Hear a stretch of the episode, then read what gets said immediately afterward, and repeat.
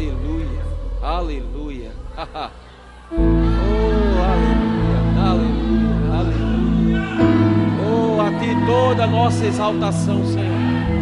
Todo o nosso louvor, toda a nossa gratidão.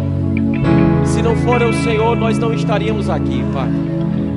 Obrigado, Jesus, pelo Senhor ter cumprido cabalmente o seu ministério, ter morrido naquela cruz do Calvário, ter pago alto preço, ter nos redimido da morte, da enfermidade, da miséria, ter nos tirado das garras de Satanás. Foi por tua causa, Senhor, e hoje nós podemos verdadeiramente desfrutar da filiação com o nosso Pai, Deus Todo-Poderoso, Criador dos céus e da terra. Nós somos tão gratos a Ti, Senhor, porque o Senhor não nos deixou sós. O Senhor foi assunto aos céus, mas enviou o Espírito Santo, o nosso conselheiro, o nosso amigo fiel, o nosso consolador aquele que revela a tua palavra no nosso coração e aquele que nos conduz em triunfo até a tua vinda, Senhor. Muito obrigado, Pai, em nome de Jesus. Amém. Glória a Deus. Você pode sentar. Obrigado, grupo de louvor. Abra sua Bíblia, por favor. Em 1 de Coríntios, capítulo 11. Diga, Deus é bom. Aleluia. Glória a Deus. Que bênção. Que bênção. Ontem eu estava na formatura de Parnamirim, do Rema de Parnamirim, e eu tenho ficado tão feliz, amados, com aquilo que o Senhor tem, tem feito aqui no Rio Grande do Norte. Ontem, no mesmo horário, no mesmo dia, não é? Que Parnamirim ah, estava formando mais uma turma do Rema, Mossoró também estava formando mais uma turma do Rema. E nós vemos o crescimento. Eu me lembro que há 10 anos atrás, quando eu cheguei aqui, nós tínhamos um rema com 30 alunos. E hoje nós temos pelo menos três remas que já estão crescendo. E a cada ano, pessoas se formando, pessoas se graduando, pessoas sendo levantadas, ministérios crescendo, igrejas avançando, pontos de pregação abrindo, grupos familiares, não é, portas de casa se abrindo para que a palavra de Deus seja ministrada Queridos, deixa eu dizer uma coisa a você: a palavra da fé vai inundar o Rio Grande do Norte. Aleluia. Amém. Nada nem ninguém vai poder segurar essa palavra. Nada nem ninguém vai poder segurar a tua vida. Amém. Tua família será alcançada. Tua vizinhança será alcançada. O teu bairro será alcançado. Amém. Eu estou gerando tantas expectativas, amados. Não é para 2020, ainda para 2019. Amém. Deus pode mudar a nossa vida em um dia. Eu não vou esperar o 2020 chegar. Eu já estou com expectativa de que amanhã será a melhor segunda-feira da minha vida. Amém. Crie, por isso é que falei. Amém. 1 de Coríntios capítulo 11, verso 23. A Bíblia diz: Porque eu recebi do Senhor o que também vos entreguei, que o Senhor Jesus, na noite que foi traído, tomou o pão e tendo dado graças, o partiu e disse: Isto é o meu corpo, que é dado por vós. Fazei isto em memória de mim. Por semelhante modo, depois de haver ceado, tomou também o cálice, dizendo: Este cálice é a nova aliança no meu sangue. Fazei isto todas as vezes que o bebedes em memória de mim.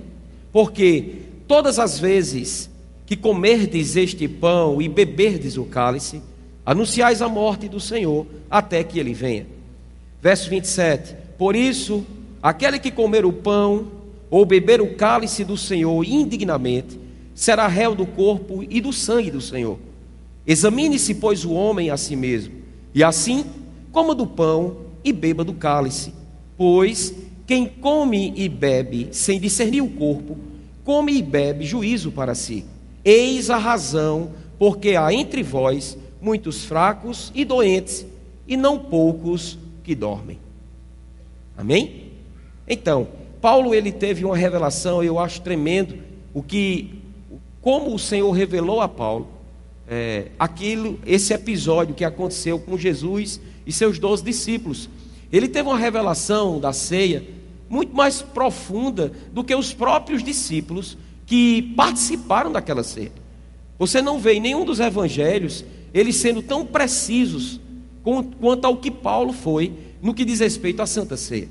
Paulo foi um apóstolo, nós sabemos que ele teve uma revelação tão tremenda é, das coisas do Senhor, Deus revelou coisas tão poderosas a ele que ele, ele escreveu praticamente a metade do Novo Testamento. Foi um homem que foi além da marca, alguém que fez a diferença, alguém que não tinha a sua vida como preciosa. Amém? Alguém que decidiu, no dia que entregou a sua vida a Jesus, em vez de ser perseguidor da igreja de Cristo, passou a ser perseguido pelas pessoas que eram contra a igreja do Senhor. E ele decidiu verdadeiramente entregar a sua vida de, de corpo, alma e espírito, ao ponto dele também tocar em pontos como esse. Paulo falava que ele, ele esmurrava o seu corpo e o reduzia à escravidão, para que, tendo pregado a outros, não vinha, não, ele não viesse a ser motivo de escândalo. Então ele fazia algo com a sua carne.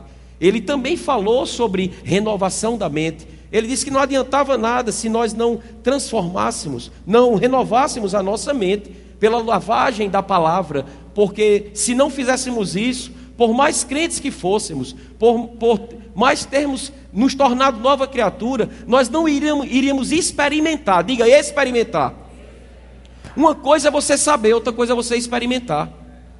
Amém? Enquanto você está vendo essas uvas aqui, elas, essas uvas, elas eu creio que sejam de plástico. Mas possa ser que não sejam. Tem uvas dessa mesma forma, que são uvas naturais. Mas enquanto você não pegar nelas e colocá-las na boca, você não vai saber. E se mesmo que você pegue sendo de plástico, você vai entender. Porque você não vai só saber, você vai pegar. Ela é verdadeira? Olha, ela é verdadeira. Mas se você olhar, muitos, de, muitos podem olhar e achar que era de plástico. Então, muitas vezes você pode até saber de algo, mas se você não experimenta, aquilo não vai servir para você. E a Bíblia diz que quando a gente renova a mente, a gente experimenta não só a boa, mas a boa, agradável e perfeita vontade de Deus. Até porque Deus não tem uma boa, uma boa vontade, nem uma agradável vontade. Ele tem uma boa, uma agradável e uma perfeita vontade. Amém? A vontade de Deus, ela é completa. Ela é boa, ela é agradável e ela é perfeita. Amém? Paulo teve essa revelação de também externar, queridos, que na noite que Jesus foi traído, presta bem atenção, isso traz algo tão tremendo para nós ao participarmos da ceia, porque eu vou querer hoje falar algumas coisas concernentes ao que a gente vai fazer nessa noite. Porque às vezes, amados, quando a gente não faz algo, a gente vai como Maria vai com as outras. A gente faz aquilo que as pessoas estão dizendo. Daqui a pouco, o ministro, o pastor, vai estar dizendo: olha, pega a ceia, a gente vai orar e todos nós vamos participar juntos. Mas deixa eu te dizer: você vai participar porque todo mundo vai participar, ou vai participar porque você está entendendo o que você está fazendo? Esse é o ponto. Nós não estamos aqui no ritual. Nós estamos em uma noite sobrenatural, onde coisas podem ser resolvidas completamente no momento que nós colocarmos o pão na nossa boca e no momento que nós tomarmos o sangue de Cristo. Se nós tivermos revelação, nós iremos experimentar a boa, agradável e perfeita vontade de Deus por causa dessa santa ceia que ele nos proporcionou. Paulo disse, na revelação que teve, que naquela mesma noite, depois que ele foi traído, que, que Judas fez aquilo que fez com ele, ele continuou fazendo a ceia. Ele não titubeou, ele não questionou, ele não ficou chateado, ele não ficou decepcionado, ele simplesmente continuou fazendo aquilo que ele deveria fazer. Mesmo sendo traído, ele tomou o pão e, tendo dado graças, o partiu e disse: Este é o meu corpo e ele, a Bíblia diz, e por semelhante modo, Paulo dizendo, eu fico pensando, amados, às vezes eu, eu lendo a Bíblia, vendo as revelações que Paulo teve, é como se Paulo tivesse sentado assistindo a Santa Ceia. É como se o Senhor pegasse um data show como esse e, Paulo, sente aí, vou mostrar a você como foi o dia da Santa Ceia. E ele foi e descreveu cabalmente, como se ele tivesse presente porque ele recebeu revelações, mas ele só recebeu revelações porque o Senhor encontrou em Paulo um coração pronto para receber. Deus ele quer se manifestar, amados, na minha vida e na tua vida, mas para isso ele precisa encontrar em nós um coração aberto. Amém? De não termos a nossa vida como preciosa, porque de fato e de verdade nós morremos e não morremos. Tem muitas pessoas que morreram para o mundo, mas parece que não morreram para o mundo, porque a sua vontade ainda está prevalecendo em detrimento da vontade de Deus. Eu não tenho mais direito de dizer a Deus o que eu quero ou o que eu não quero, porque um morto não tem mais direito de nada. Eu preciso entender, amados, assim como Paulo entendeu, que morri para Cristo, morri para o mundo e, e nasci para Cristo. Amém? E estou aqui para fazer a vontade dEle. Amém? Na continuidade desse texto, Paulo ele vai falar depois dessa depois do que Jesus falou, ele vai dizer, amados, em relação à importância de nós podermos participar de um momento como esse.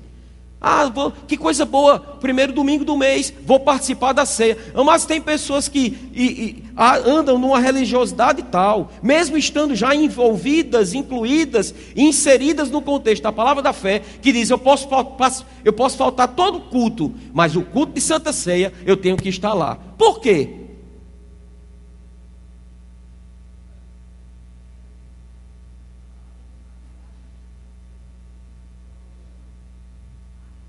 A gente só não é, não é só crente no dia de Santa Ceia, amado.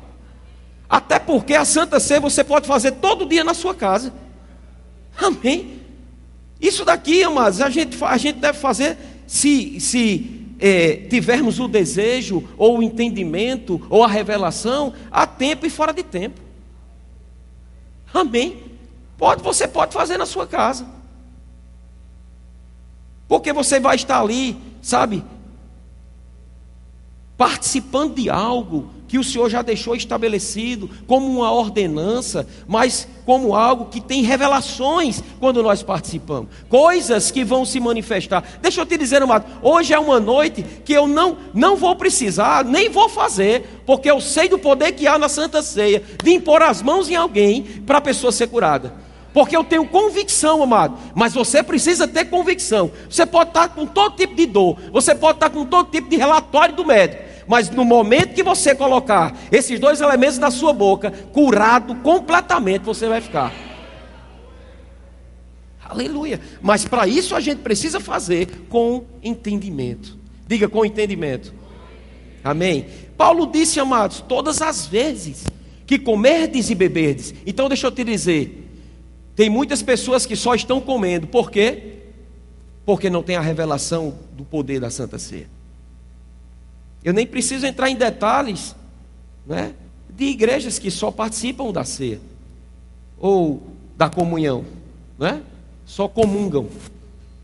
Mas por que não bebem do sangue?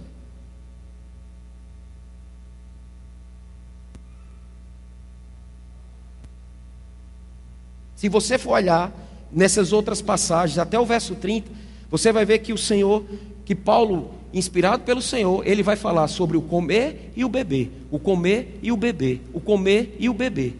Porque, amados, deixa eu dizer, quando a gente fala do comer, está se tratando da palavra. Quando se fala do beber, está se falando do Espírito. E a palavra seu Espírito não tem vida. É letra. Letra mata, mas o Espírito vivifica. O Espírito penetra na palavra. A palavra é vivificada pelo Espírito. E nós somos transformados pelo poder de Deus. Amém? Mas vamos navegar um pouco. Só que, no contexto, Paulo, Paulo levanta um alerta, ele traz uma exortação para as pessoas. No contexto, elas estavam se juntando para não participar, sabe, de, de um momento onde estavam lembrando do Senhor, mas elas estavam ali comendo e bebendo e se divertindo, de todo jeito, e não estavam discernindo o corpo. E deixa eu te dizer, amados, quando a Bíblia fala sobre discernir o corpo, não é você é você discernir a mão esquerda da mão direita, nem o pé esquerdo do pé, da, do pé direito. É você discernir o seu irmão que está ao seu lado. É você valorizar o seu irmão que está ao seu lado. É você liberar perdão para o seu irmão que, de uma forma ou de outra, pisou no teu calo. Como posso participar da Santa Ceia? Tendo um, um arranhão no meu coração por alguém. E como eu não posso, como eu não me examino sobre isso, e eu fico ainda com aqueles com aquele sentimento contrário, porque alguém me feriu, porque alguém falou mal de mim, porque alguém fez isso, porque alguém fez aquilo, mas eu, como todo religioso, vou e participo da porque Senhor, tu sabes, não é? Ele sabe mesmo que nós estamos andando de forma errada e não estamos discernindo o corpo. Aí Paulo faz um alerta: tem muita gente que está participando sem discernir o corpo, e por causa disso está, tendo, está adoecendo, está vivendo fraco, e alguns estão morrendo antes do tempo. Paulo vai, por causa da revelação, ele vai mais profundo. Porque deixa eu te dizer, amado, Paulo não alisava, não. Paulo era um homem que, quando ele via que coisas estavam erradas, ele chamava a atenção da igreja. Hoje, se alguns ministros chamarem a atenção da igreja, porque tem tantas igrejas espalhadas em uma cidade, ah, doeu, vou para outra igreja. Que conversa é essa, irmão? Vamos ver na, na, na, na, luz da palavra o que foi que o, o, o, Rei dos Reis e Senhor dos Senhores fez com relação a situações como essas parecidas, quando ele veio com uma palavra bem dura, uma palavra bem de responsabilidade, não uma palavra light. Jesus não pregou uma palavra light, amado. Jesus pregou uma palavra de dizer: está comigo ou está com Satanás? Porque ele disse: se não é comigo, é contra mim. Se comigo não ajunta, espalha. Ou seja, eu quero você por inteiro. Eu não divido você com ninguém. Amém? É, mas deixa eu te dizer uma coisa: Jesus ele não veio à toa aqui na terra. Ele veio com uma responsabilidade, ele veio com incumbência, ele não precisava passar por aquilo por causa dele, ele passou por tudo aquilo por causa de mim e de você. Se ele pagou esse alto preço, ele quer algo de nós em troca. E o que é que ele quer, pastor? O meu dinheiro não, ele quer a tua vida. Porque se ele tiver o teu coração, ele vai ter o teu dinheiro, ele vai ter os teus bens, ele vai ter tudo de seu. Aleluia. Agora, Paulo, ele quando diz examine-se, pois o homem a si mesmo, é ele está dando uma oportunidade, amado. É o Senhor dando uma oportunidade, porque Deus, Deus é um Deus de amor. Na verdade, Ele é amor. E é um Deus perdoador. Amém? Então, o desejo de Deus é que nós venhamos em uma noite como essa a nos examinarmos, e o bom era que a gente se examinasse todo dia. Todo dia a gente fizesse esse, essa autoanálise. Ei, deixa eu te dizer, é uma autoanálise, não é uma análise da vida do outro. Amém? A gente não é para estar tá olhando para a vida do outro e dizer como é que fulano de tal faz isso, como é que ciclano de tal faz aquilo. Não, o que Deus quer é que você olhe no espelho e veja suas falhas e corrija a sua vida. O desejo de Deus é esse, amado. É, gente, é, é você se expor à palavra dele como espelho do mesmo jeito que naturalmente nós nos expomos a um espelho normal, e a gente muitas vezes nos, nos vê, a gente se vê todo lá descabelado, né? As mulheres sem estar com, a, com esses, esses produtos aí, né? Que vocês sabem o que é. E aí você começa, o espelho começa a mostrar é, que você precisa fazer alguma coisa, né? Se está com o olho inchado, dá um bate no olho, faz alguma coisa, lava o rosto, tira a remela. Mas deixa eu te dizer, a palavra mostra, mas você é quem faz. Amém. A palavra ela mostra, ela revela, ela expõe a nossa vida. Aí ela diz: agora faça você aquilo que eu estou mandando você fazer. Amém? Então, a Bíblia diz que é para a gente se examinar e depois participar. Ou seja, ele está dando uma oportunidade de se a gente falhou, de se a gente está com alguma mágoa de alguém, se a gente está com algum problema, se a gente se a gente está pecando, ele diz: ó, se examina, presta, presta atenção na tua vida, olha como é que você está andando e pede perdão e depois participa. 1 de João 9 diz que se confessarmos os nossos pecados, nós somos perdoados. Amém? Nós somos justificados novamente. Por quê? Porque a gente, como está andando numa vida errada, se estivermos andando numa vida errada, ele está falando ali para a igreja, amado. Ele não está falando para o mundo. 1 João 9 não está falando para o mundo. Se confessarmos os nossos pecados, Ele é fiel e justo para nos perdoar de todos, diga todos, todos os pecados e nos purificar de toda injustiça. Amém? Mas Ele diz que a gente precisa comer e beber. Diga para o seu vizinho: comer e beber. Aleluia. Essa é, a, essa é a balança que um filho de Deus deve andar no nível da palavra e do espírito. Comendo a palavra, ouvindo a palavra, meditando na palavra, confessando a palavra, praticando a palavra, mas embaixo do espírito, se enchendo do espírito, mergulhando no espírito, se aprofundando no espírito, ficando sensível à voz do espírito. Quando essas duas coisas se juntam, amados, é pipoco no inferno. Amém. Aleluia. Vamos lá. Abra sua Bíblia em João capítulo 6. Você precisa entender nessa noite e de, a partir, na verdade, dessa noite, que o pão da ceia é um símbolo da palavra de Deus e o vinho é um símbolo do Espírito de Deus.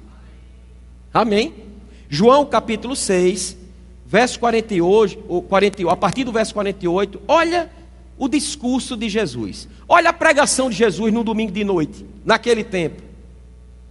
Jesus disse: Eu sou o pão da vida. Vossos pais comeram maná no deserto e morreram. Este é o pão que desce do céu, para que todo o que dele comer não pereça. Eu sou o pão vivo que desceu do céu. Se alguém dele comer, viverá eternamente. E o pão que eu darei pela vida do mundo é a minha carne. Disputavam, pois, os judeus entre si, dizendo: Como pode este dar-nos a comer a sua própria carne? Respondeu-lhe Jesus: Em verdade, em verdade vos digo: se não comerdes a carne do filho do homem, e não beberdes o seu sangue, não tendes vida em vós mesmos. Quem comer a minha carne e beber o meu sangue, tem a vida eterna, e eu o ressuscitarei no último dia. Pois a minha carne é a verdadeira comida, e o meu sangue é verdadeira bebida. Quem comer a minha carne e beber o meu sangue, permanece em mim e eu nele.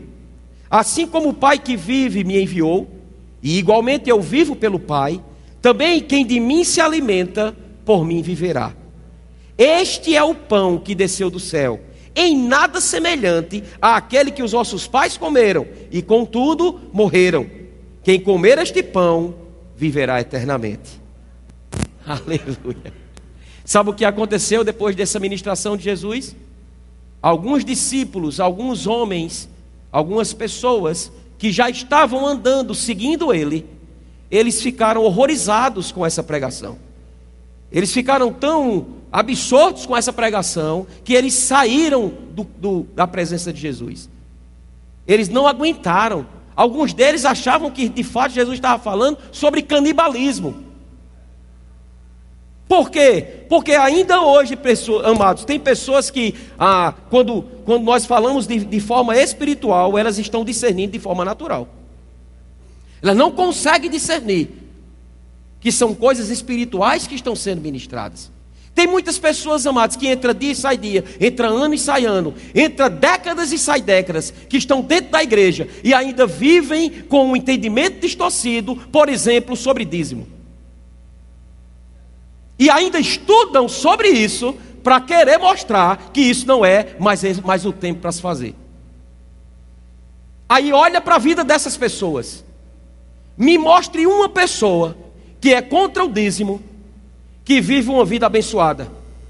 Me prove, traga provas para mim de alguém que ainda confronta a palavra, olhando para a palavra, porque lembra de uma coisa, amado: o próprio Satanás usou a palavra para tentar Jesus. Satanás, eu quero te dar uma boa nova se você não sabe. Satanás, ele sabe mais a Bíblia do que você. Eu eu te dizer uma coisa, amado. tem gente que é ateu, mas Satanás nem é ateu. Eu vou repetir, eu acho que eu falei em grego. Tem gente aí no mundo que diz que Deus não existe. Mas eu quero te dizer que Satanás sabe que Deus existe. E Satanás crê em Deus.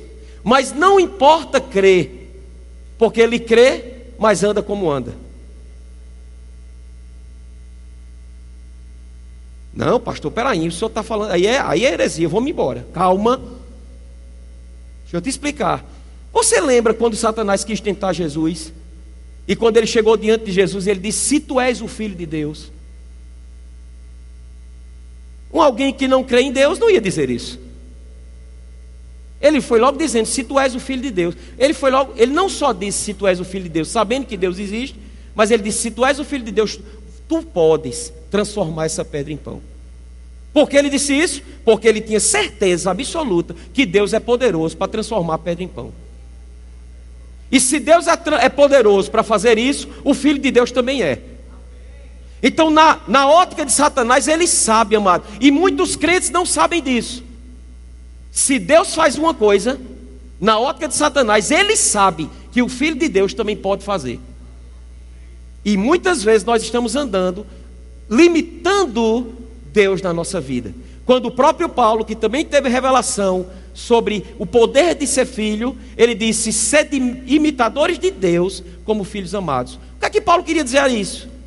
Com relação a, a ser imitador de Deus, faça como Deus fez, haja como Deus age, pense como Deus pensa, fale como Deus fala, veja como Deus criou o mundo. Qual é o mundo que você quer para a sua vida? Fale. Declare o que você quer e você vai ver. E você vai dizer do mesmo jeito que Deus disse. E viu Deus que era bom. Aí você vai dizer, e eu vi, e Fabinho viu que era bom. E Fred viu que era bom. E Lucerna viu que era bom. E o Ilma viu que era bom. Por quê? Porque ela usou, eles usaram da mesma condição que Deus os fez para fazer, para realizar, para imitar.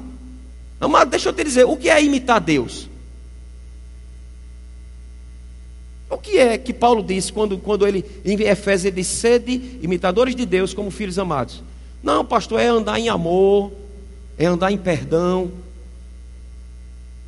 É, mas também é andar operando milagres, é andar no impossível, é andar por sobre o mar. Ser imitador de, imitador de Deus, amados, é em todos os âmbitos, é em todas as áreas. É em todo o entendimento. Amém? É viver, porque eu não sei se você sabe, mas Jesus não vivia nos hospitais da vida. A não ser que fosse para tirar aquelas, aqueles enfermos daquele lugar. Então, se Jesus ele tinha o um entendimento de que era tão que era filho de Deus ao ponto de ele viver completamente andando em saúde divina. E ele veio para mostrar ao homem como o homem deve andar. E a gente precisa ter esse discernimento. Amém? Pastor, mas é, é complicado, isso é difícil. Por isso que você não está andando. A partir do momento que você, na sua mente, fica limitando Deus se manifestar na sua vida, vai continuar assim.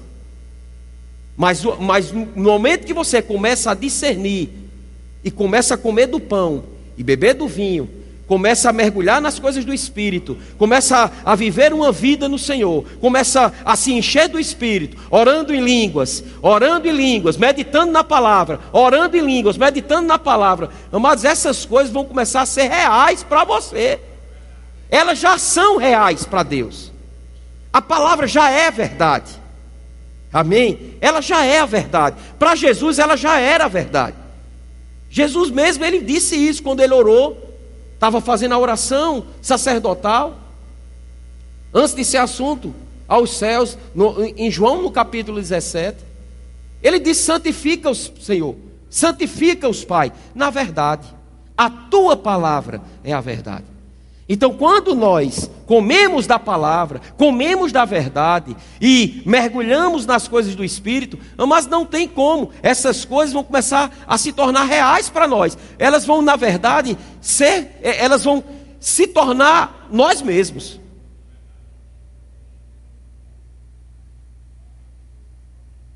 Aquilo que a gente coloca para dentro, não é, ué, se torna a gente. A comida que você coloca, ela se, não, não, você não vai depois discernir o que era pão, o que era macarrão, o que era arroz, o que era feijão. Está tudo junto, num, num só pacote. Se torna você. A partir do momento que você se alimenta dessa palavra, essa palavra se torna você. E você pode andar à luz dessa palavra. Então, Paulo diz que a gente precisa discernir o corpo. Aí Jesus vem e dá uma palavra dura, e muitos se, vi, se viraram e foram embora. Sabe, Jesus não fez como alguns ministros ultimamente têm feito, trazido uma palavra light para segurar pessoas, em vez de falar a verdade, para que as pessoas sejam libertas, porque amados, só vale a pena servir ao Senhor liberto.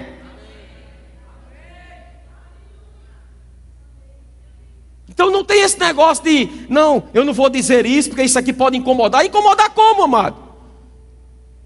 O que tem que incomodar é pecado. O que tem que incomodar é uma vida, sabe, é uma vida carnal. Isso é o que tem que incomodar. Aí Jesus olhou para os seus discípulos, pa parece que se fosse hoje, talvez alguns se desesperavam. Rapaz, a igreja está ficando vazia. Igreja, e agora o que é que eu faço? Vou mudar minha maneira de ser, vou fazer coach. Nada contra, tem muita coisa boa. Amém? Nada contra. Mas a gente precisa entender, amados, que a melhor ajuda é a do alto. Jesus olhou para Pedro Tiago, João e companhia, e disse a eles: Vocês vão querer ir com eles também? Podem ir. Ele não tinha. Ele não, eu, eu, eu, eu quis dizer isso e eu disse isso. Vocês aguentam, porque vai ser por aí. Vai ser daqui para frente agora assim. As palavras vão ser assim. Porque, amados, acabou o tempo de berçário. Jesus estava dizendo aos discípulos, porque deixa eu dizer, se você ler os quatro evangelhos, você vai ver que Jesus começou devagar. Por quê? Porque eles não tinham estrutura de receber. Mas, amado, deixa eu te dizer uma coisa: a gente já começou a crescer, a gente não está mais na infância, a gente já passou da adolescência. Só essa igreja já completou agora 18 anos. 20 anos, na verdade. Então a gente já está na maioridade. Chegou o tempo da gente receber a palavra e se segurar nessa palavra. E como foi falado até nessa noite acerca do, do dízimo, o próprio Jesus, o próprio Senhor, o próprio Deus, ele na sua palavra ele disse: "Me prove". É a única passagem na Bíblia que Deus manda a gente provar ele em alguma coisa. Faça, cumpra, e me prova. Ah, pastor, está no Antigo Testamento. É, o Senhor é meu pastor e nada me faltará, também está. O Senhor é meu rochedo, minha fortaleza, meu socorro bem presente, também está. Aquele que habita no esconderijo do Altíssimo e descansa à sombra do Onipotente, Salmo 91, é Antigo Testamento. E aí? Vamos parar com isso, amados. Se a gente quer ser o que, o que a palavra diz que é, é para a gente entrar completamente. Ei, Deus quer fazer um rebuliço santo na tua vida. Ele não quer que você entre o ano 2020 do mesmo jeito, capengando. Ele não quer, amados, que você viva pedindo emprestado. Ele quer que você comece a emprestar. Fica se segurando com coisas tolas, amados. Querendo confrontar a verdade. Não adianta, você vai bater contra a verdade. Você vai ter problema na sua vida. Deus está te alertando. Eu não ia dizer nada disso, tem nada a ver.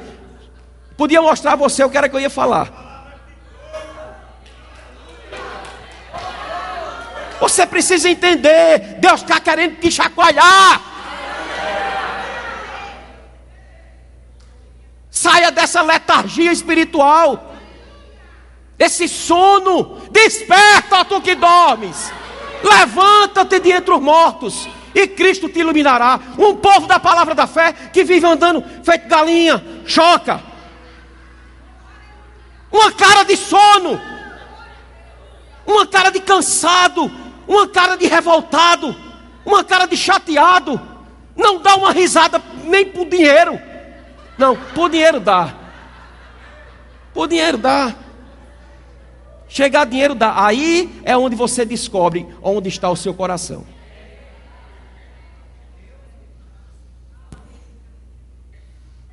Precisamos nos acordar, amado. É tempo da gente se acordar. Não tem tempo mais da gente ficar questionando coisas. Depois me prove, pode procurar aí, na face da terra, não é aqui em Natal não, no Rio Grande do Norte. Mas me prove alguém que vive confrontando coisas como essa e vive, ah, pastor, eu, eu, eu sei, tem um bocado de rico. Vai viver com eles quando eles botam a cabeça no travesseiro. Eu estou falando de dinheiro, não, irmão. Eu estou falando de prosperidade no espírito, na alma, no corpo, nas finanças. Até porque as pessoas que mais têm dinheiro é verdadeiramente pessoas que muitas delas nem na igreja vão. Porque o Deus delas é a riqueza. Mas só tem isso. Por que, é que você acha que a Suíça, quantos aqui eu não vou nem perguntar. Mas estude, pesquise, procure informações. Hoje é tão fácil. Você vai no doutor Google, ele vai te dizer. Suíça, zero de pobreza, zero. De pobreza, zero. Por que é que é uma das nações que mais pessoas cometem suicídio? Por quê? Se não, se não se tem dinheiro, se não, não falta nada, se vive do bom e do melhor, se vive num, num, num, local de índice de violência é zero. Ei, é zero. Os policiais lá não lembram o dia que prenderam alguém. Não lembram o dia que houve um homicídio. Aqui todo dia tem. E mesmo assim, os crentes no Senhor, na palavra da fé, cheio de verdade, cheio de vida, cheio de gozo, vive rindo e achando bom. Mas era para ser assim.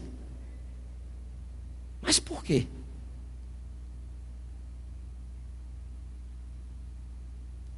Pensa sobre isso. Jesus chegou e disse a esses homens: Vocês querem continuar me seguindo?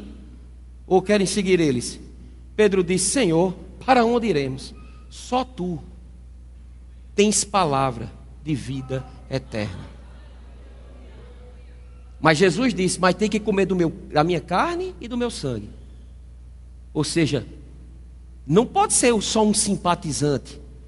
Eu não estou querendo você para ouvir só uma palavra e ficar bem confortável em um culto à noite e durante a semana viver como você quer.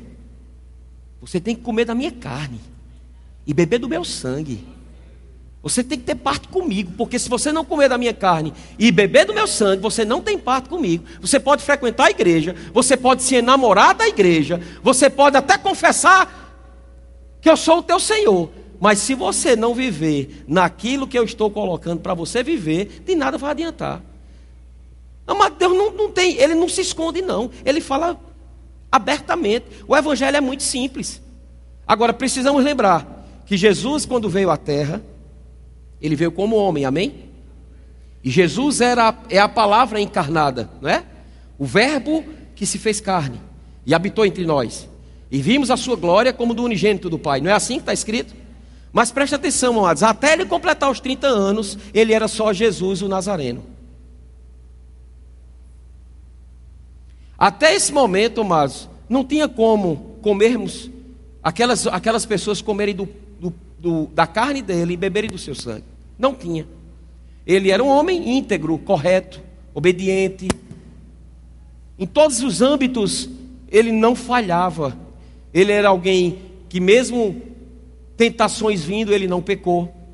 Mas, mas até o batismo nas águas e o Espírito Santo descer em forma corpórea de pomba, ele era Jesus, o Nazareno.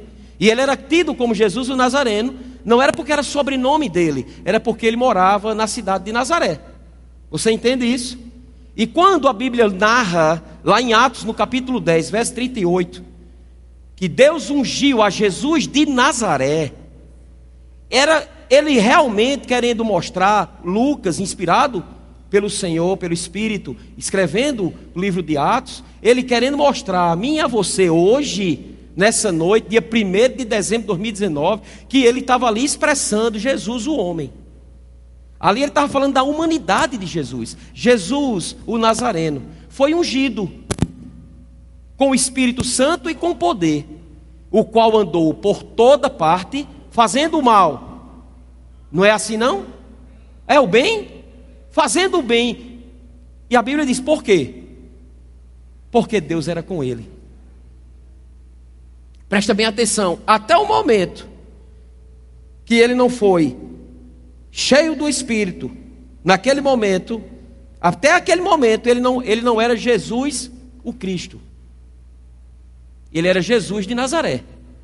Mas no momento que ele foi ungido, ele se tornou Jesus Cristo. Ele tomou posse daquela passagem de Isaías, que diz que ele foi ungido para pregar boas novas aos quebrantados, para curar os quebrantados de coração, para dar vista aos cegos, para anunciar o, o, o plano aceitável do Senhor, o dia aceitável do Senhor. Ali, a partir daquele momento, ele começou a operar aqui na terra, a, na palavra e cheio do Espírito. E o Espírito o conduziu a tudo aquilo que ele intentou fazer. E a gente precisa entender, amados, que quando ele faz, ele fala do, do comer da carne e beber do sangue dele, ele está falando sobre você ter uma vida na palavra e uma vida no Espírito.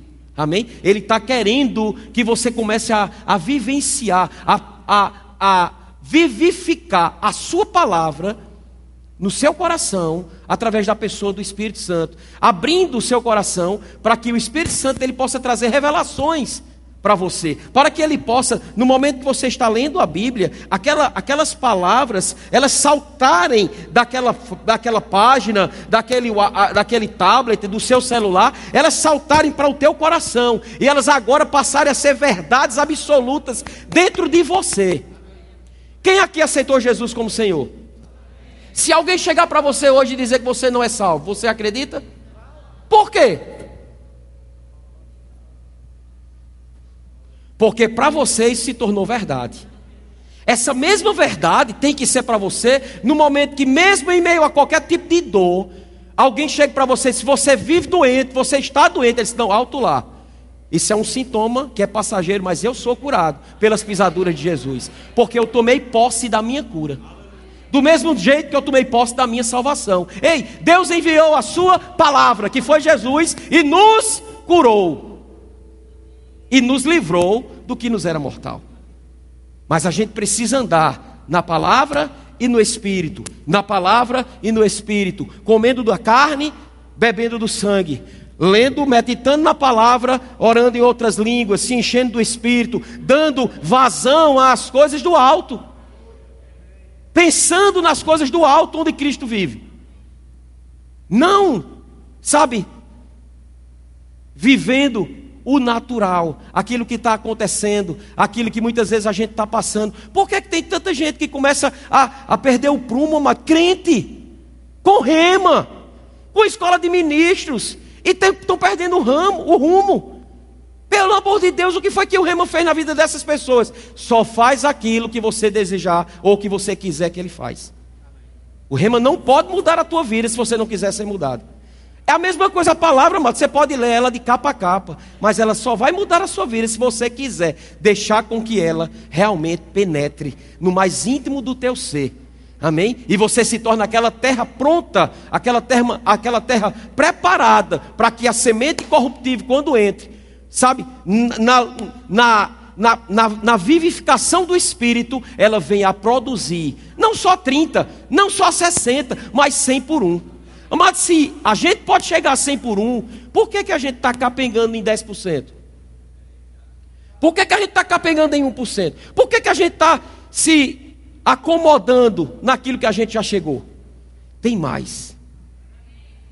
Tem mais. Certa vez, antes de Benihim, ir para aquele culto que mudou a vida dele lá em Ketrin Kuma.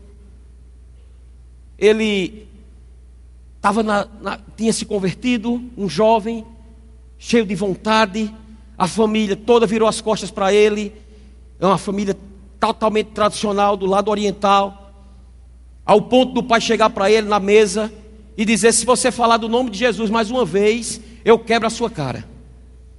E ele um dia desapercebido, falou de Jesus na, na, na, mesa, e o pai dele se levantou, deu um murro na cara dele, que ele caiu da cadeira mesmo, quase quebrava os dentes, tudinho da boca. Foi desse jeito o tratamento. Passou um ano sem falar com os pais. Mas antes disso, ele teve um encontro que, que, que mudou a vida dele. Porque ele gerou expectativa quando alguém disse: existe uma mulher que ela tem feito a diferença. Ela tem aliado a palavra e o espírito. Ela tem comido da carne e bebido do espírito. E ele chegou, ele, ele fala em um dos livros, e uma vez eu vi um testemunho dele, dizendo que chegou diante de um homem que ele reputava como o homem mais espiritual da sua igreja, antes desse, antes desse culto. E ele disse, cheio de, de desejo de crescer, de avançar, de mergulhar, de querer mais do Senhor. E ele chegou para o homem e ele disse: Rapaz, tem alguma coisa a mais para a gente crescer, para a gente mergulhar? Aí o, aquele senhor ele disse: Você já fala em outras línguas? Ele disse: Já. Então, então tá bom, é por aí. E ele saiu frustrado dali. Porque ele disse: Não, não é só falar em línguas. Não é simplesmente porque tem muita gente, amado, que está roxo, tequei, lavar rato no momento do culto, mas no outro dia está andando de todo jeito. Não, não perdoa e vive orando em línguas. Como é que pode? Certa vez, David não está aqui. Está vindo de viagem de, de Fortaleza. Mas certa vez, David chegou para mim. Não vou falar o nome da pessoa, mas eu, eu comecei a ver um, um ministro todo desorganizado. Todo mal amanhado, todo desajeitado. Uma vida toda esfacelada. Aí eu digo, rapaz, que desorganização, porque porque ele vive assim. Aí ele olhou para mim e disse: Mas, pastor, é porque ele vive mais para lá do que para cá. Eu disse: Como assim, mais para lá do que para cá? Não, porque ele vive só orando em línguas. Eu disse: David, lê os livros do irmão Reagan. E o irmão num, em, em vários livros, ele diz que um homem e uma mulher que ele se enche do Espírito e vive orando em línguas, essa pessoa é a pessoa mais equilibrada da face da terra, é a pessoa mais limpa da face da terra, é a pessoa mais organizada da face da terra, é a pessoa mais inteligente da face da terra, porque não tem como você comer da carne e beber do, do sangue e ser um normal ou um abestalhado. Como pode você dizer, eu estou orando em línguas ou sou desorganizado? Tem alguma coisa errada. Vivo orando em línguas, mas minha família é esfacelada. Tem alguma coisa errada. Porque aquele que come da carne e bebe do sangue, ele tem parte com o Senhor. E se tem parte com o Senhor, amado, deixa eu te dizer uma coisa: mais cedo ou mais tarde, a vida dessa pessoa entra no prumo. Aí ela vai se tornar, como a gente viu, poucos minutos, Céu Fernandes falando, o melhor profissional, o melhor ministro, o melhor pai, a melhor mãe, o, me, o melhor marido, a melhor esposa. Por quê? Porque está comendo da carne e bebendo do sangue. É, amado, não é na força do teu braço. Não é você amanhã se acordar de 5 horas da manhã e trabalhar até 10 horas da noite e achar que isso vai ser, que Deus está se agradando de você. Quando a Bíblia diz: buscai em primeiro lugar o reino de Deus e a sua justiça e as demais coisas vos serão acrescentadas. Quantas pessoas passam anos e anos o rema batendo na tecla aqui? Faz cinco meses que a gente já fala do rema, matrícula do rema, matrícula do rema, matrícula do rema, matrícula do rema. Eu, quando os, os, dirigentes vão subir, ou eu mesmo, já é uma aquela lá vai falar do rema de novo, rema de novo. E a gente ouve, ouve, ouve. Vai ter, como Marcelo disse, vai ter pessoas que em março, quando tiver no último dia, dizer eu nem sabia vocês têm uma escola? Tem gente que pergunta se tem escola. Tem alguma coisa, amado, que está fora do, do, do eixo. A gente não está comendo da carne. A gente não está bebendo do sangue. E a gente precisa comer da carne e beber do sangue. Porque aquele que come da carne e bebe do sangue, amado, tem vida eterna. Amém? Escute isso. Quero chamar o, o ministro de louvores para cá, de louvor para cá. Aleluia. Jesus Cristo, amados, é a revelação do pão da vida. Amém? Entenda isso. Jesus, o Cristo, a palavra e o Espírito juntos são a manifestação de Deus aqui na terra. No momento que Jesus foi ungido, aí quando Jesus andava na terra, quem estava andando era a própria manifestação ou vontade de Deus. Mas no momento que ele começou, os três anos e meio de ministério dele, foi o próprio Deus em forma humana andando aqui na terra. Porque ele cumpria cabalmente a vontade de Deus. Ele era totalmente guiado pelo Espírito de Deus.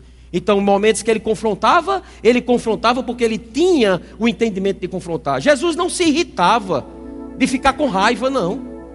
Ele se irava com as coisas erradas naquele dia que ele pegou aquele chicote, porque pessoas estavam comercializando em um lugar que era para ser casa de oração. É por isso, amados, que na nossa igreja, quando falamos de dízimos e ofertas, a gente não fica apelando. Porque se não for por revelação, amados, tem alguma coisa errada. Quem dá mais? Quem dá mais aqui não é leilão. Aqui você tem que fazer com o coração. Agora, no momento que você fizer com o coração, eu me lembro, amados, o saudoso pai de Marcelo, ele teve uma vez no nosso culto. Eu acho que foi em um dos eventos, talvez num sábado, eu não me lembro. Sei que ele sentou mais ou menos aí na terceira fila, onde o Orlando está. E nós estávamos em um culto maravilhoso. Tiramos os dízimos e ofertas, como foi tirado nessa noite. E ele foi, no momento ele deu uma oferta lá. Mas ele disse depois, quando chegou em casa Marcelo, que ele ficou lá, agoniado, com, no culto, porque ele estava, tá, meu Deus, por quê? Porque ele, tinha, ele, ele andava por alguns lugares onde o que só falava era isso: me dê, me dê, me dê, me dê. Aí ele disse: Mas Marcelo, rapaz, eu estava esperando o pastor falar de novo para uma oferta, para tirar uma oferta, que eu estava separado mil reais. Foi assim, Marcelo? Estava com mil reais para dar mais. Ou seja, ei, ele deu. Ele deu. Porque Deus vê a intenção do coração. Ele deu, amados. Não saiu do bolso dele, mas o coração dele estava pronto para fazer aquilo. Mas às vezes, alguns de nós, no momento que vai se falar sobre isso, se puder, vai até para o banheiro. Para depois que a salva passar, ou depois que os, os, os diáconos saírem daqui, aí volta. Porque ele crê em Deus até aqui. Mas nessa área aí é travado.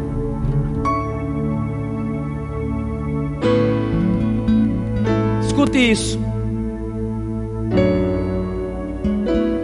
Nós precisamos entender que ficar só com a letra, ficar só com a palavra, a gente não vai para muito longe. Não vai para muito longe. A gente tem que participar dessa ceia com o entendimento, claro, algo resolvido dentro de nós, que nós precisamos sair daqui, não só comendo desse, desse elemento hoje, mas vivendo uma vida comendo da carne e bebendo do sangue, se embriagando no espírito e se enchendo da palavra, se embriagando no espírito e se enchendo da palavra. Sabe, queridos, a verdade é que o poder do Espírito Santo está no sangue. Você sabia disso? Deixa eu lhe dizer: o pão sem o vinho não tem eficácia. O pão sem o vinho não tem eficácia. A palavra sem o Espírito não tem vida. Um corpo físico sem sangue é morto. Porque o sangue é a vida. É por isso que Jesus verteu até a última gota naquela cruz do Calvário para dar vida e vida em abundância. Quando ele disse em João 10 que o inimigo veio para roubar, matar e destruir, mas ele veio para nos dar vida e vida em abundância. Aquela vida abundante que ele veio nos dar só foi possível porque a última gota de sangue foi vertida do seu corpo. E é por isso que ele morreu. Porque quer ver um corpo sem vida, tira o sangue. Certa vez eu acho que eu me lembro, o Herto falou que o sangue é como uma criatura, né? Você tem uma criatura bombando o teu coração. E essa criatura hoje é o Espírito Santo habitando dentro de você. O pão sem o vinho é como a lei. é um conhecimento sem habilidade de servir. É palavra sem vida. É palavra sem espírito. É espada sem corte. É maná sem água da rocha. É a primeira casa sem a última. É Jesus sem a unção de Cristo. É o corpo de Cristo sem a unção. Não adianta de nada. É letra.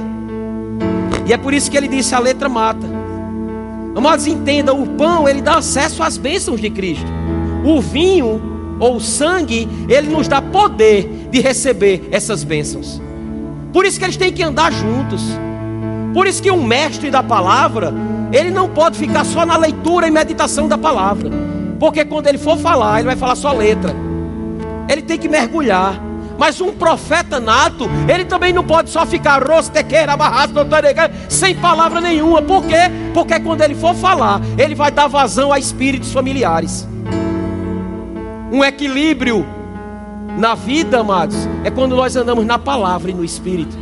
Amém? E é por isso, queridos, que a Bíblia diz que Deus ele não mais nos deu, ele não nos deu espírito de medo, mas de poder, amor e moderação. E ele diz: Você pode andar na palavra e no espírito, na palavra e no espírito. Vai balanceia essa tua vida a partir de hoje, amado. Leia a Bíblia, medita na Bíblia, mas também mergulha nas coisas do espírito. Come da palavra, bebe do espírito. Heber ele fez aqui uma, cena interessante. Quando ele, ele falando sobre que a Bíblia diz que ele nos deu de beber de um só espírito, beber.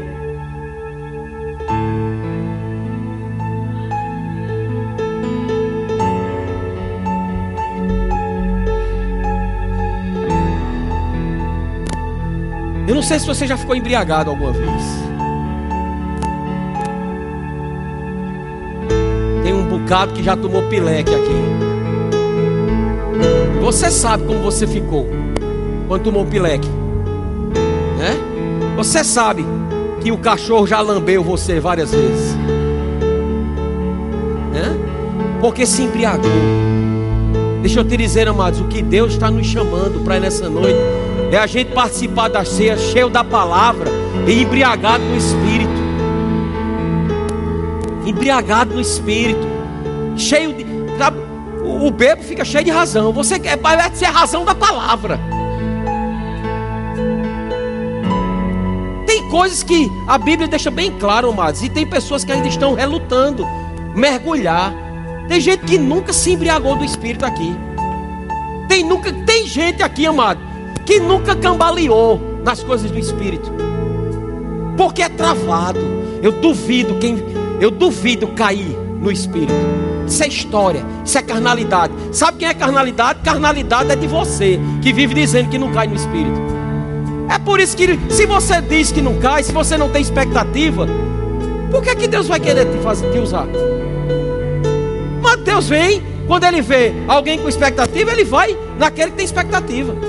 Quando o ministro está pregando, e quando ele olha para um grupo assim, e tem alguém que está lá dormindo, o ministro sabe, ele, ele tira os olhos dele. O ministro sabe, ele olha para aquele que está parecendo que está querendo entrar dentro da cabeça do ministro. Deixa eu te dizer, Deus é a mesma coisa. Por isso que a Bíblia diz que a gente deve desejar. O que é desejar? Mano? Desejar os melhores dons. Tem igreja que não crê no dom. Aí por que aqui o dom não se manifesta lá? Porque não desejam, mano. Deus só se manifesta onde há desejo. Qual é o seu desejo para as coisas do alto? É o que Deus quer, mano. Mergulhar na tua vida, fazer você, sabe, navegar, andar, nadar, voar. Aleluia. A palavra e o espírito. A palavra e o espírito. O pão e o vinho. A palavra e o espírito. A palavra e o Espírito. A palavra e o Espírito. A palavra e o Espírito. A palavra e o Espírito. Antes de Jesus se assuntar aos céus, ele disse: Olha, não se ausentem de Jerusalém, enquanto do alto vocês não forem revestidos. Mas recebereis poder, o Espírito, Recebereis poder ao descer sobre vós o Espírito. E eles estavam lá, comendo da palavra, comendo da palavra. Jesus dizendo: Não é só comigo, importa que eu vá. Não é só comigo, fica pronto. Aí o dia veio, e aqueles homens ficaram tão embriagados que as pessoas pensavam que eles estavam bêbados naturalmente falando. Estão tudo bêbado. Aí Pedro disse: Foi não, rapaz, é porque eles foram na bodega de Jó, de Joel, e eles encheram a lata lá. Porque eles entenderam que nos últimos tempos, nos últimos dias, o Espírito viria e seria derramado. Derramado. Como é que você está vivendo? Como é que está como é que você, como é que está vendo a tua, como é que está dando a tua vida? Como é que você está desfrutando? Ou você está desfrutando?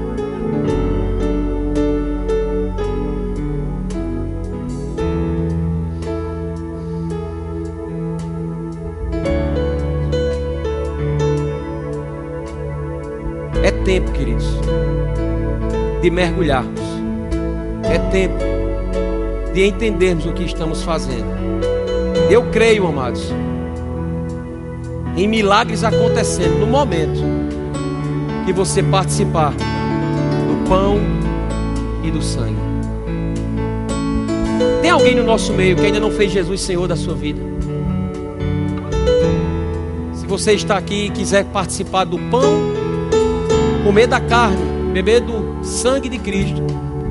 Esse é o convite mesmo. Comer da carne e beber do sangue. Só tem parte com ele aquele que comer da carne e beber do sangue. Aquele que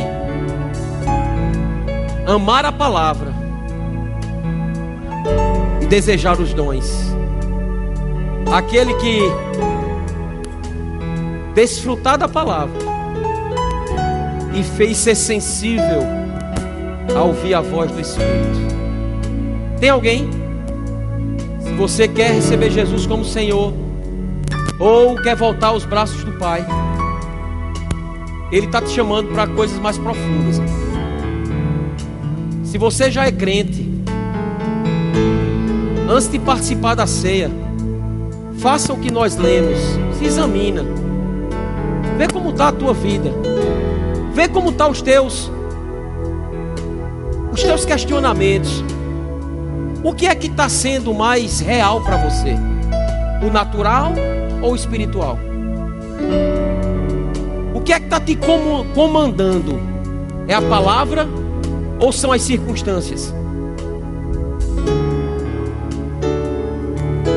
O que é que está te, o que é que qual é a voz que você está mais considerando? É a voz do Espírito? É o que Deus fala através da Sua palavra, pelo Espírito?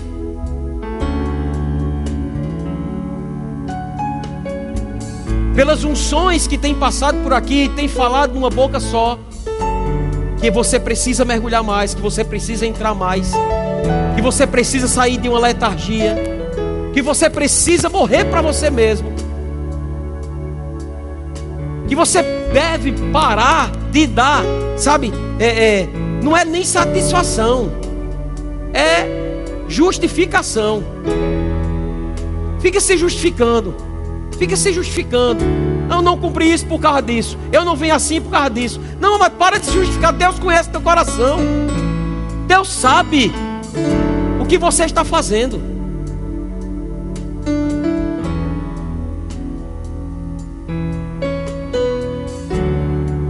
Deus sabe onde você mora. Tem alguns aqui que Deus está com muita saudade de conversar.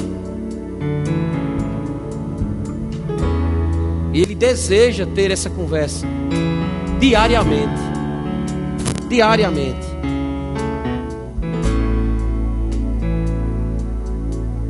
Eu quero chamar os diáconos aqui.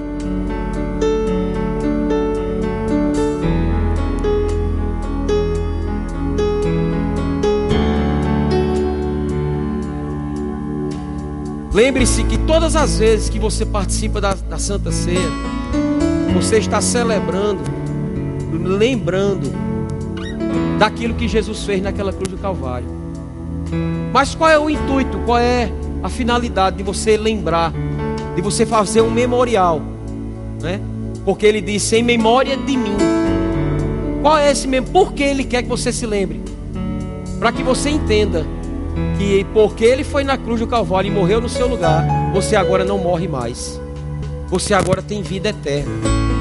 Todas as vezes que você comer do pão e beber do sangue de Cristo, em momentos como esse, você precisa entender, amados, de uma vez por todas, que Ele está querendo acender dentro de você, que você já foi salvo, que você tem uma identidade, que você já foi, já, já saiu do Egito, do mundo, que você já saiu da escravidão do pecado, que você já deixou uma vida de pobreza, de miséria, e já entrou agora no rol da prosperidade.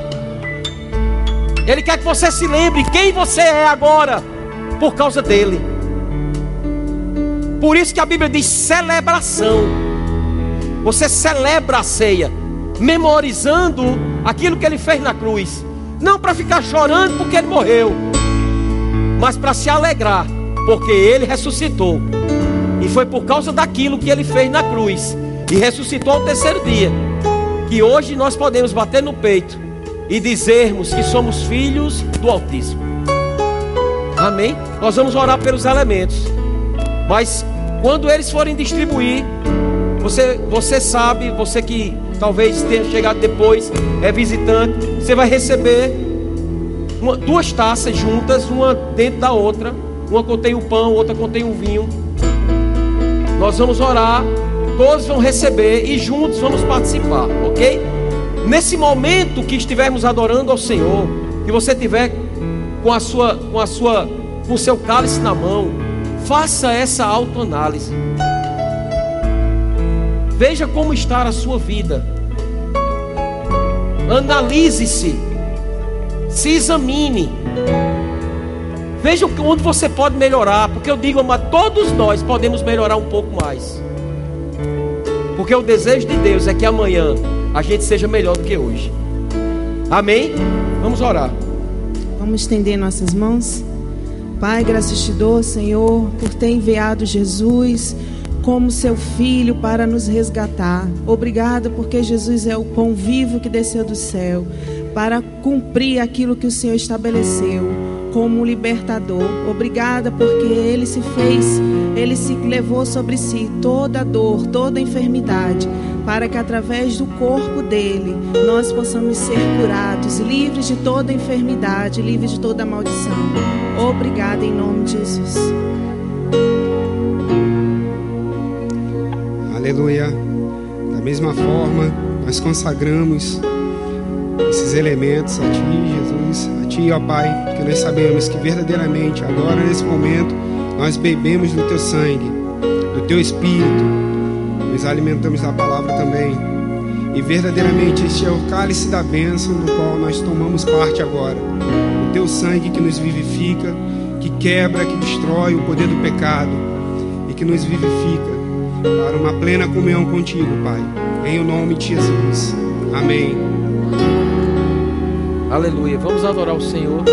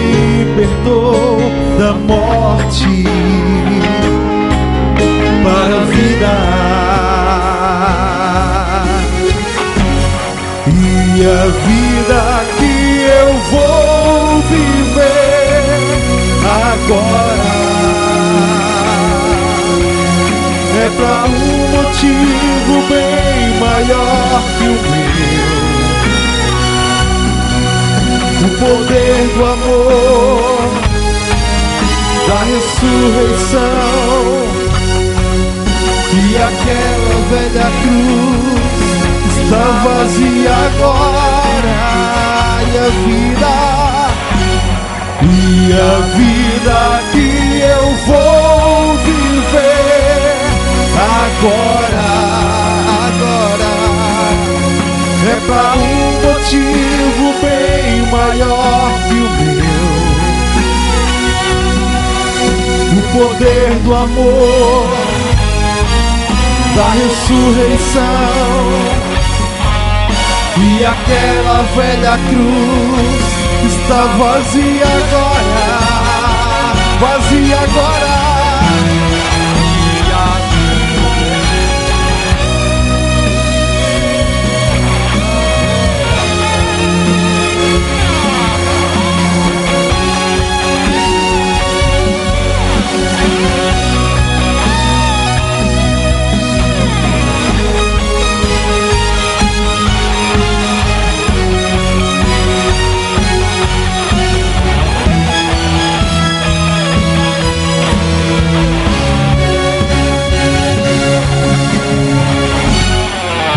E a vida que eu vou viver agora, agora é para um motivo bem maior que o meu.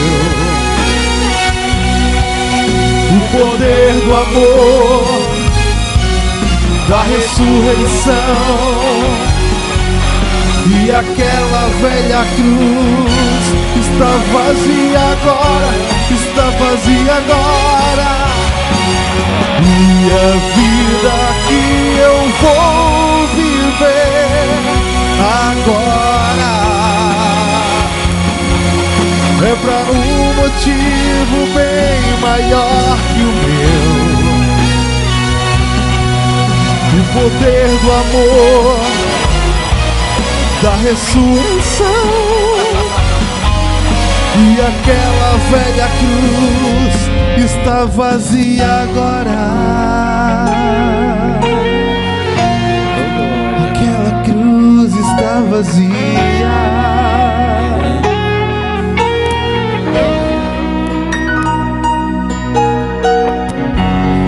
E a vida que eu vou viver agora um motivo bem maior que o meu. Pois é. O poder do amor, da ressurreição e aquela velha cruz está vazia agora e a vida e a vida agora é para um motivo bem maior que o meu. O poder do amor, da ressurreição e aquela velha cruz está vazia agora, está vazia agora. E a vida que eu vou viver agora, agora é para um motivo bem maior que o meu. O poder do amor, da ressurreição e aquela velha cruz que está vazia agora. Aleluia, aleluia. Eu não sei se você percebeu, amados, mas se eu tivesse combinado com, com o pastor Josimar, talvez a gente nem desse tão certo. Mas na verdade essa música ela resumiu aquilo que o Espírito Santo ele quis trazer para nós nessa noite. A vida que nós vamos viver agora tem que ser uma vida diferente. Tem uma razão maior. Me glocupletar, não é para me beneficiar, mas é para adorá-lo, para engrandecê-lo. Há um propósito de estarmos vivos, amado. Há um motivo. E esse motivo é bem maior do que o nosso. Mas para isso precisamos estar comendo da, da carne e bebendo do sangue comendo da carne e bebendo do sangue, mas também discernindo o corpo. E eu vou te dar um minuto, pelo menos, para você sair do lugar e procurar alguém. Agora procure com um propósito. De repente você pode até, sei lá, o que aconteceu durante essa semana, de você ter ferido ou ter se ferido por alguém que está aqui. Eu quero ter essa oportunidade de você discernir e sair do seu lugar e no lugar dessa e, a essa pessoa trocar o, o seu cálice com ela, dar uma palavra a ela. Se precisar liberar perdão, libera. Se precisar pedir perdão, pede. Mas se precisar apenas dar uma palavra de, de sabe, de conforto, de dizer quão, quão bom você está aqui comigo. Eu quero cear junto com você e dar uma palavra, libera uma palavra. Deus quer te usar nesse momento. Discina o corpo, saia do seu lugar. Um minuto pelo menos para você fazer isso. Fale alguma coisa com o teu vizinho. Saia do seu lugar, vá até lá atrás. Faça alguma coisa. Mas dá uma palavra para essa pessoa. E aquela velha cruz está vazia agora. E a vida, e a vida que eu vou viver agora, agora é para um motivo bem maior que o poder do amor, da ressurreição e aquela velha cruz está vazia agora, está vazia agora. E a vida que eu vou viver agora, agora é para um motivo bem maior que o meu. O poder do amor, da ressurreição e aquela velha cruz está vazia agora. Oh, aleluia. Aleluia, volte para o seu lugar. Vamos participar da Santa Ceia. Prepare para receber o seu milagre. Creia que você receberá o seu milagre no momento que você colocar esses dois elementos dentro de você. Algo sobrenatural vai acontecer na tua vida. Algo sobrenatural vai acontecer na sua vida. Algo poderoso vai acontecer essa semana na sua vida.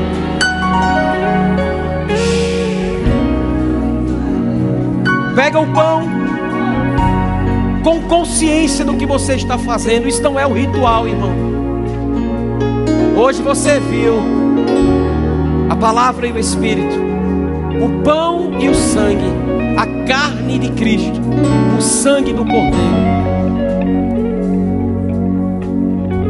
Paulo disse: Porque eu recebi do Senhor o que também vos entreguei. Que o Senhor Jesus, na noite em que foi traído, tomou o pão e, tendo dado graças, partiu e disse: Isto é o meu corpo, que é dado por vós. Fazei isto em memória de mim. Recebe a tua cura. Oh, aleluia. Obrigado, Senhor. Nosso corpo foi programado para andar em saúde divina. Nós somos blindados e doença não pode entrar no nosso corpo. Oh, pelas tuas pisaduras nós fomos sarados. Por tuas chagas fomos livres de toda doença e enfermidade. O Senhor tomou sobre si o câncer, a AIDS, a tuberculose, problema renal.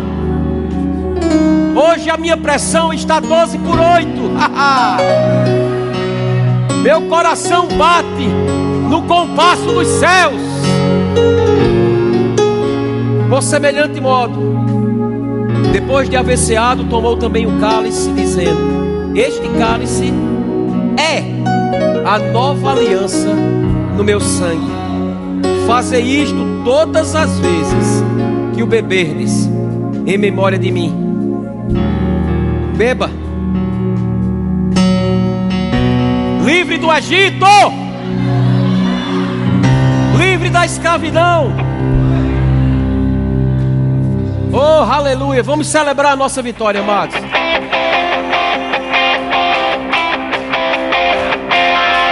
Eu não vou abandonar confiança em ti.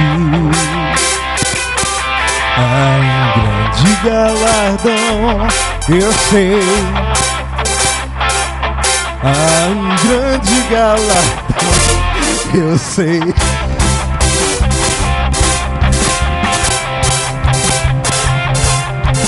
Sempre vou perseverar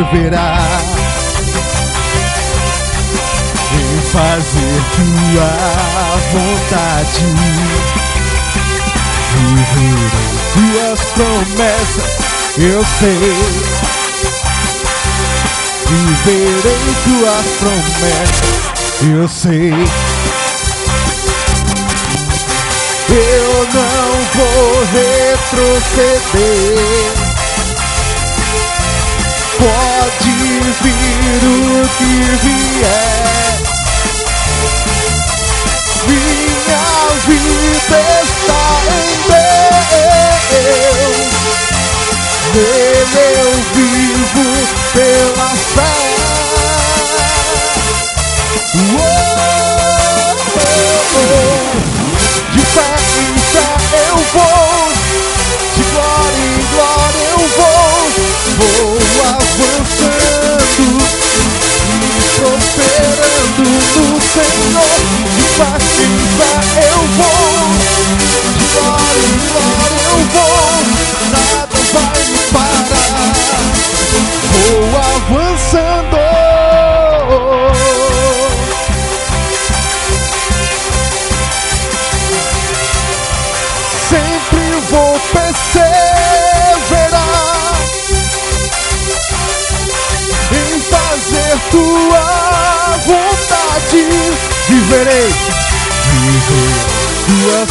eu sei. Viverei tuas promessas, eu sei. Eu não vou retroceder. Pode vir o que vier. Tô tentando. Minha vida está em Deus, está em Deus. Nele eu vivo pela fé. Uou! De fé em fé eu vou, de glória em glória eu vou, vou avançando e prosperando no Senhor. De fé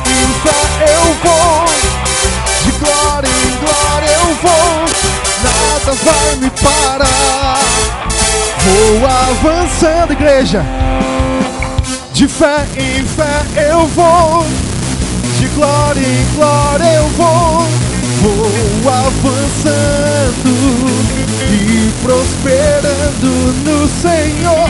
De fé em fé eu vou, de glória em glória eu vou, nada vai me parar.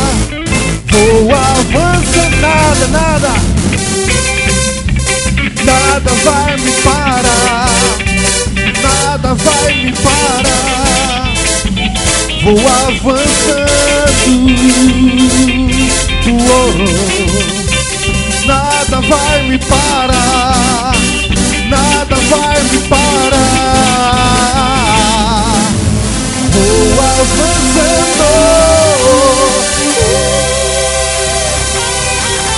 Aleluia!